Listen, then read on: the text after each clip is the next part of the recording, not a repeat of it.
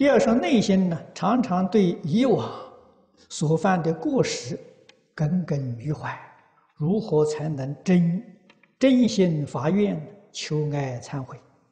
如何才能真正放下？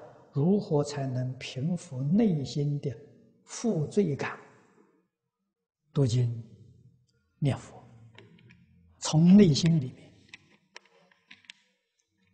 做改过迁善的功夫啊！你要问从哪里做起？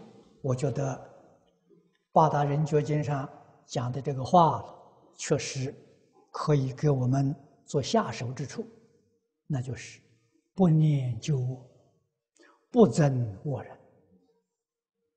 啊，我续的这一句“不说人过”，我们从这里说起。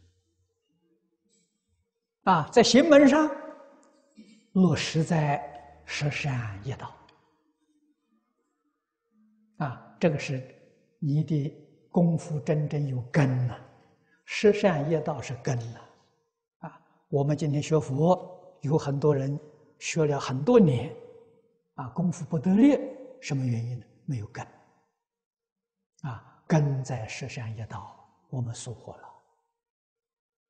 那根本的根本，我们现在特别在强调，在劝导《弟子规》，这是儒家的，这不是佛法了啊。但是，它是学佛真正的根本啊。为什么呢？